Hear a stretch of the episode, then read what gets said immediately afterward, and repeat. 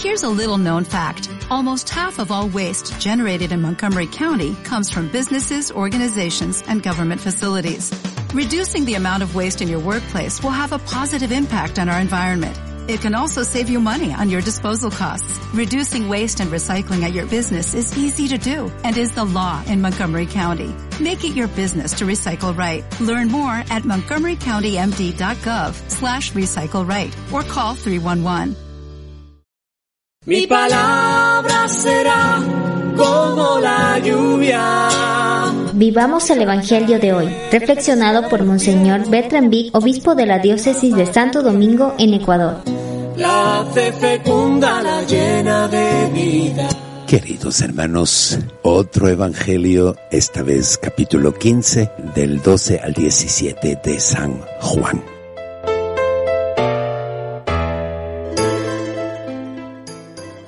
En aquel tiempo Jesús dijo a sus discípulos, Este es mi mandamiento, que se amen los unos a los otros como yo los he amado. Nadie tiene amor más grande a sus amigos que el que da la vida por ellos. Ustedes son mis amigos si hacen lo que yo les mando.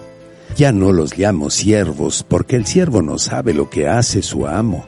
A ustedes los llamo amigos porque les he dado a conocer todo lo que he oído a mi Padre.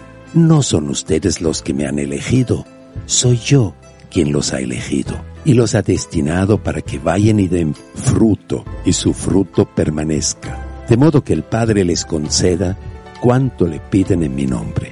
Esto es lo que les mando, que se amen los unos a los otros. Palabra del Señor.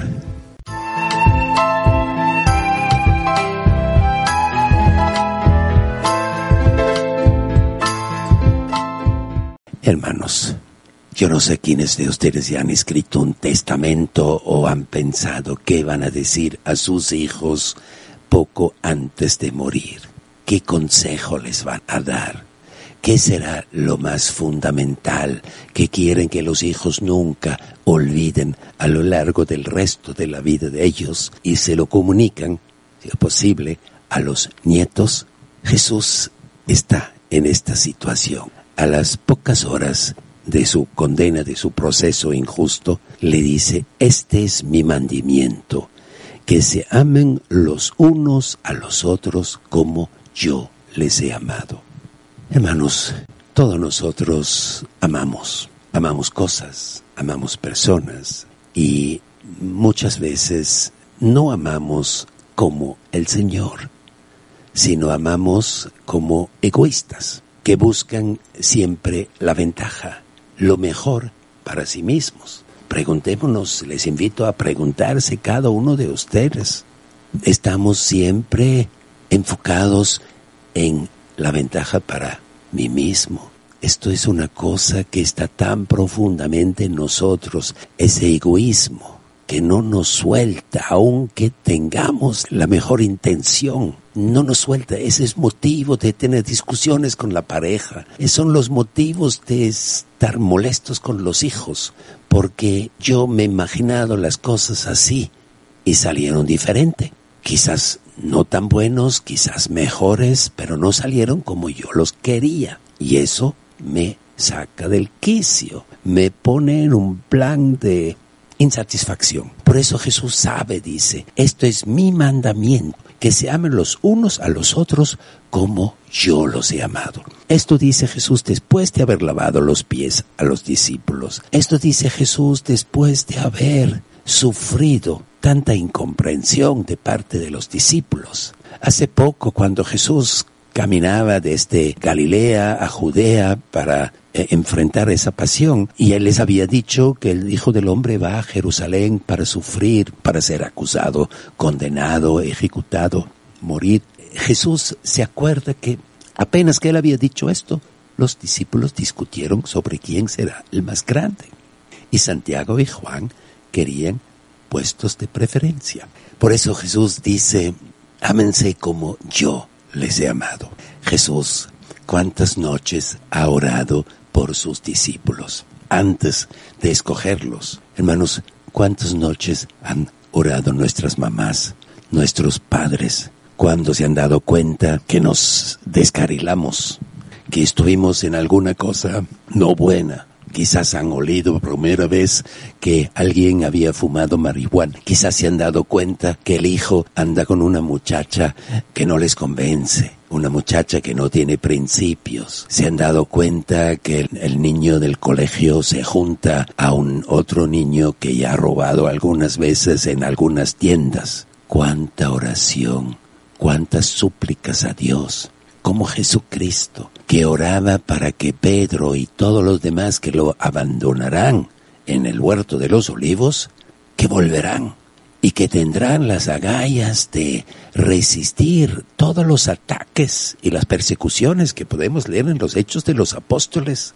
¿Cuánto habrá ofrecido Jesús por ellos? y después la pasión y agonía, la condena y el desangrar en la cruz por amor a su familia, a sus apóstoles.